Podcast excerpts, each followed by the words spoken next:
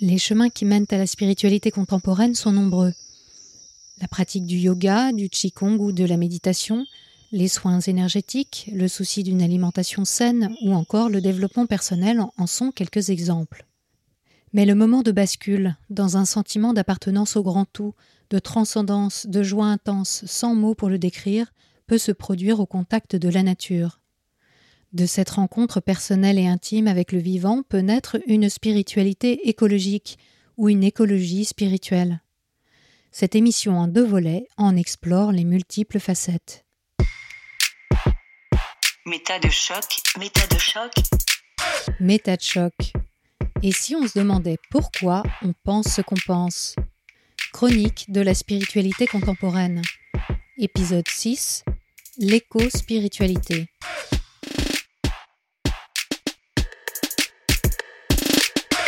De catastrophes naturelles en pandémie, les dernières décennies ont vu se développer un fort sentiment de malaise chez chacun de nous face à la destruction de l'environnement naturel qui assure notre survie. Crescendo, notre vocabulaire s'est adapté, de bioéthique à développement durable, en passant par commerce équitable, on en vient aujourd'hui à parler d'un effondrement pur et simple de notre civilisation, conséquence directe du rapport qu'elle entretient à la nature. Un nombre croissant de voix s'élèvent pour dénoncer la perversion du modernisme, d'un progrès qui va contre l'harmonie de la nature, contre le rapport entre l'humanité et la terre qui la porte, Gaïa. C'est ainsi que les mouvements écologistes sont de plus en plus traversés par des discours spiritualistes, promouvant une forme de transcendance par un retour à la nature. Fidèle à l'ésotérisme New Age, ces idées véhiculent une vision panthéiste d'un univers constitué de Dieu lui-même, où tout est en tout. Relier l'homme à l'univers, l'esprit au corps, c'est sauver la planète dans une grande union des peuples de la Terre.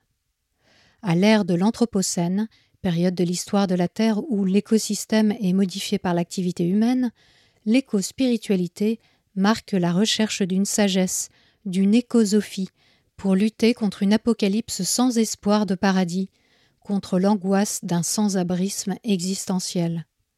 Elle affirme que l'écologie et la spiritualité sont indissociables, que l'harmonie sur Terre ne peut advenir que par le fait de replacer le sacré au centre de nos vies que le changement de paradigme nécessite un saut quantique de notre conscience individuelle et collective.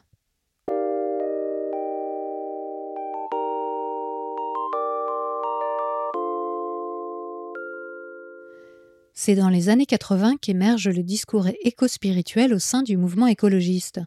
Mais ses racines profondes sont bien plus anciennes. Déjà au XVIIIe siècle, la nature-philosophie allemande considérait que la nature est un tissu de correspondance à déchiffrer, encourageant chacun à porter attention aux grands livres de la nature. Cette doctrine inspira différents courants critiquant frontalement la science, le matérialisme et l'industrialisme et prônant un retour à une vision romantique de la vie au Moyen Âge.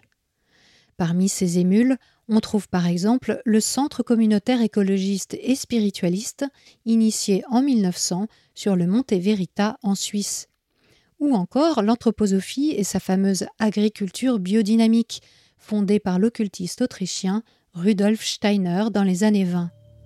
Ce dernier établit des correspondances entre les plantes, le corps humain et les planètes. Dans cette idée de retour à une vie à la fois proche de la nature et du sacré, il propose de remplacer les engrais industriels par des préparations d'origine organique, tout en suivant les cycles de la Lune et des planètes.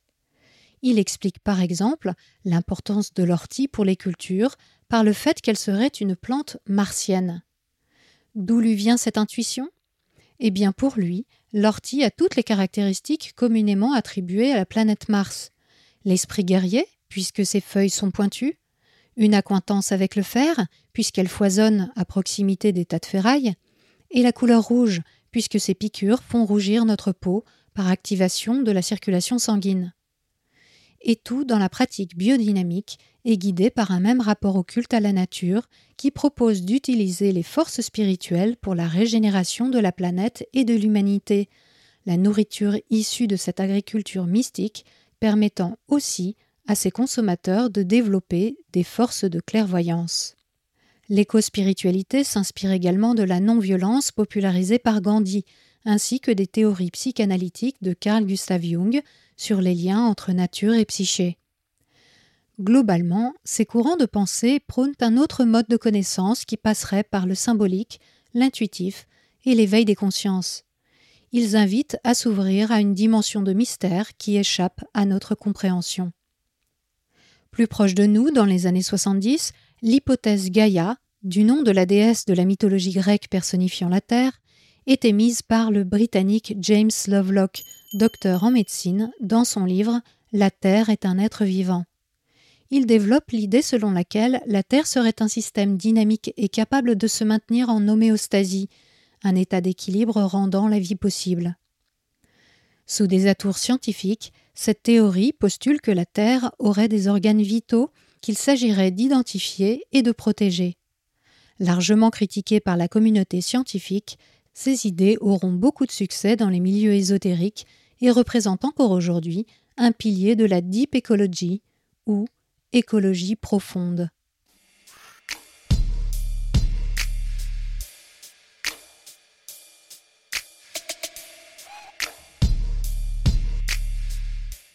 L'écologie profonde du norvégien Arne Næss propose une relation à la nature biocentrique et non plus anthropocentrique, assujettie au regard d'une humanité qui se pense le centre du monde.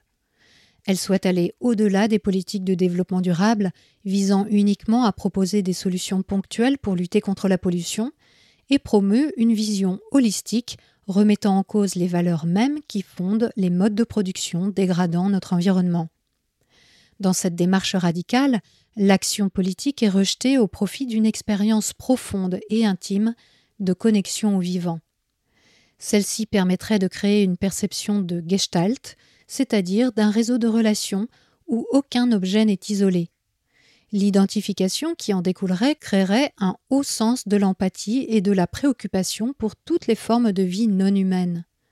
On retrouve là encore des idées chères au mouvement New Age, dont le fer de lance en Europe fut la fondation Finhorn. Installée en Écosse dès 1970, celle-ci marquera un pas décisif dans la diffusion et la structuration du discours éco-spirituel. L'accent est particulièrement mis sur une agriculture et un habitat respectueux de l'environnement. Ses fondateurs disent cultiver des légumes géants sur une terre inculte grâce à la communication avec des plans de réalité supérieure et des devas, sorte d'esprit de la nature de l'hindouisme. Pour l'écologie profonde, elle aussi fortement inspirée par les religions orientales, la principale cause de destruction du lien cosmique entre l'homme et la nature, c'est le christianisme. La Bible place en effet l'homme au centre de la création, dont il peut disposer comme bon lui semble.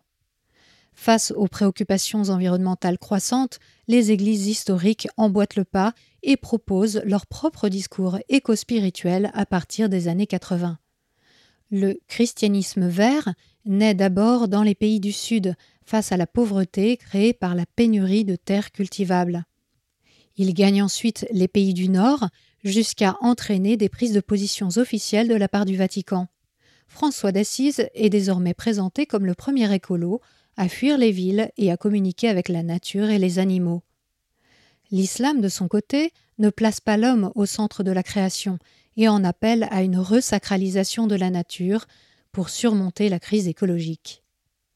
Finalement, quelle que soit la doctrine, force est de constater que le recours au religieux et au spirituel est une tendance lourde dans le discours écologiste actuel. Il est souvent synonyme d'authenticité, d'entraide, de valorisation de savoirs ancestraux et d'un travail sur soi permettant de se défaire de son ego au profit du bien commun.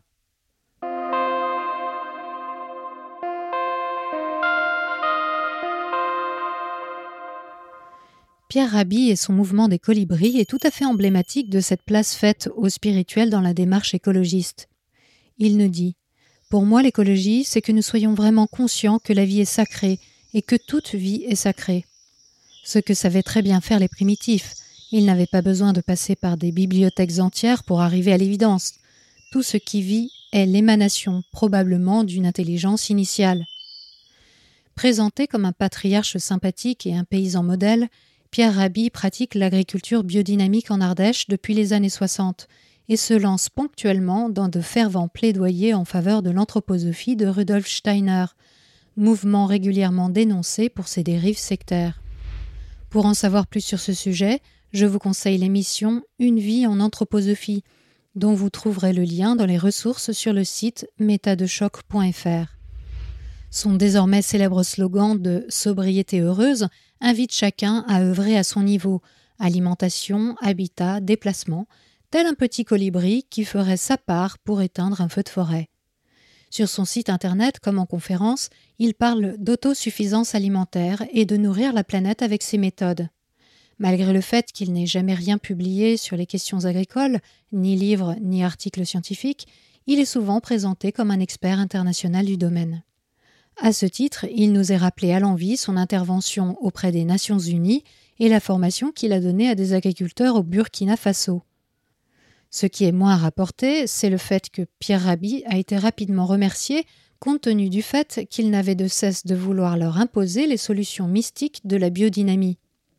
L'agronome René Dumont, expert en agriculture des régions du Sahel et candidat écologiste à l'élection présidentielle de 1974, en rend compte dans un de ses livres. Pierre Rabhi a présenté le compost comme une sorte de potion magique et jeté l'anathème sur les engrais chimiques et même sur les fumiers et purins. Il enseignait encore que les vibrations des astres et les phases de la Lune jouaient un rôle essentiel en agriculture, en propageant les thèses antiscientifiques de Steiner, tout en condamnant Pasteur.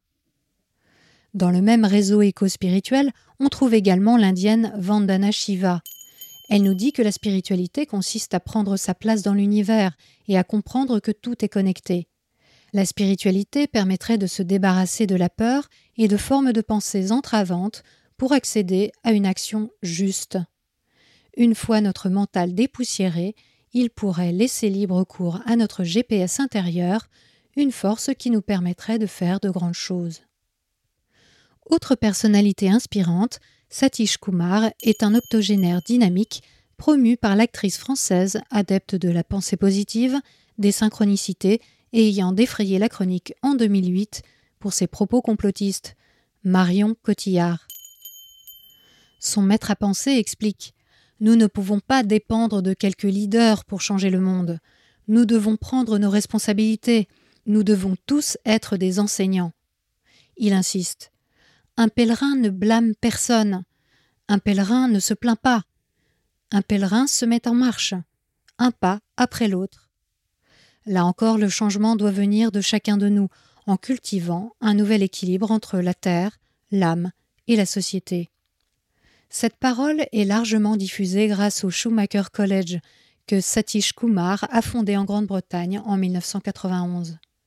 Ce lieu de formation, fréquenté par les grands noms du milieu écologiste mondial, propose notamment un diplôme de master en sciences holistiques, dirigé par Troy Vine, auteur d'un livre sur l'anthroposophie.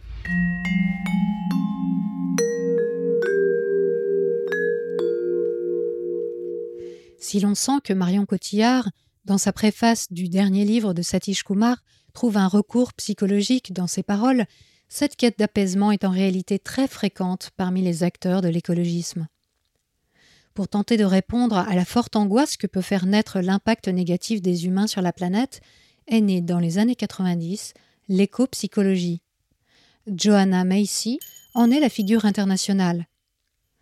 Elle propose une méthode pour entrer en empathie et en résonance intime avec le monde afin de dépasser le découragement et le sentiment d'impuissance face à l'ampleur de la crise écologique. Elle appelle cette méthode de développement personnel spirituel le travail qui relie ou TQR. En 2016 était créé en Suisse le réseau roman d'éco-psychologie. Un de ses membres actifs dit avoir vécu à Finhorn et organisé des quêtes de vision, un rite de passage d'inspiration amérindienne incluant plusieurs jours de jeûne solitaire dans la nature. Un autre est passé par le Schumacher College avant lui aussi d'aller approfondir le travail qui relie à la fondation Finhorn. Le processus prend la forme d'un rite de passage se déroulant sur quatre jours. La première étape incite à la gratitude à l'égard du cadeau de la vie. La deuxième fait revivre dans ses tripes la souffrance pour le monde et l'effondrement intérieur. Puis vient l'acquisition d'un regard neuf en remontant vers le temps des origines pour recueillir les dons des ancêtres, notamment par une longue conversation sauvage personnelle avec un rocher, un arbre ou du lichen. Pour finir, la dernière étape est consacrée au fait d'imaginer des actions de résistance pour la défense de la vie sur Terre et la création d'institutions alternatives.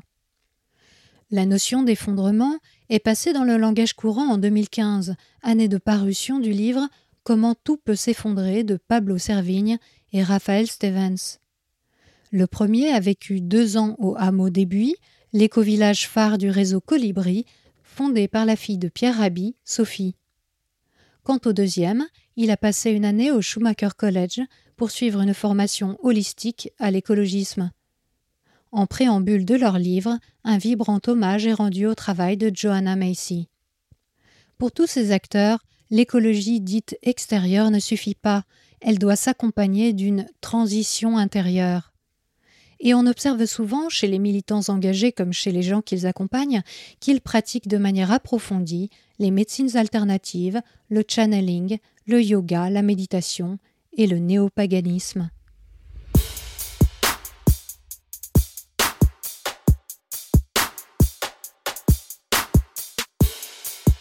Et c'est la fin de ce premier volet sur l'éco-spiritualité.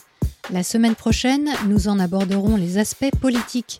Au menu, écoféminisme, écofascisme et ayahuasca. Si cette émission vous plaît, mettez des étoiles sur votre appli de podcast et parlez-en autour de vous.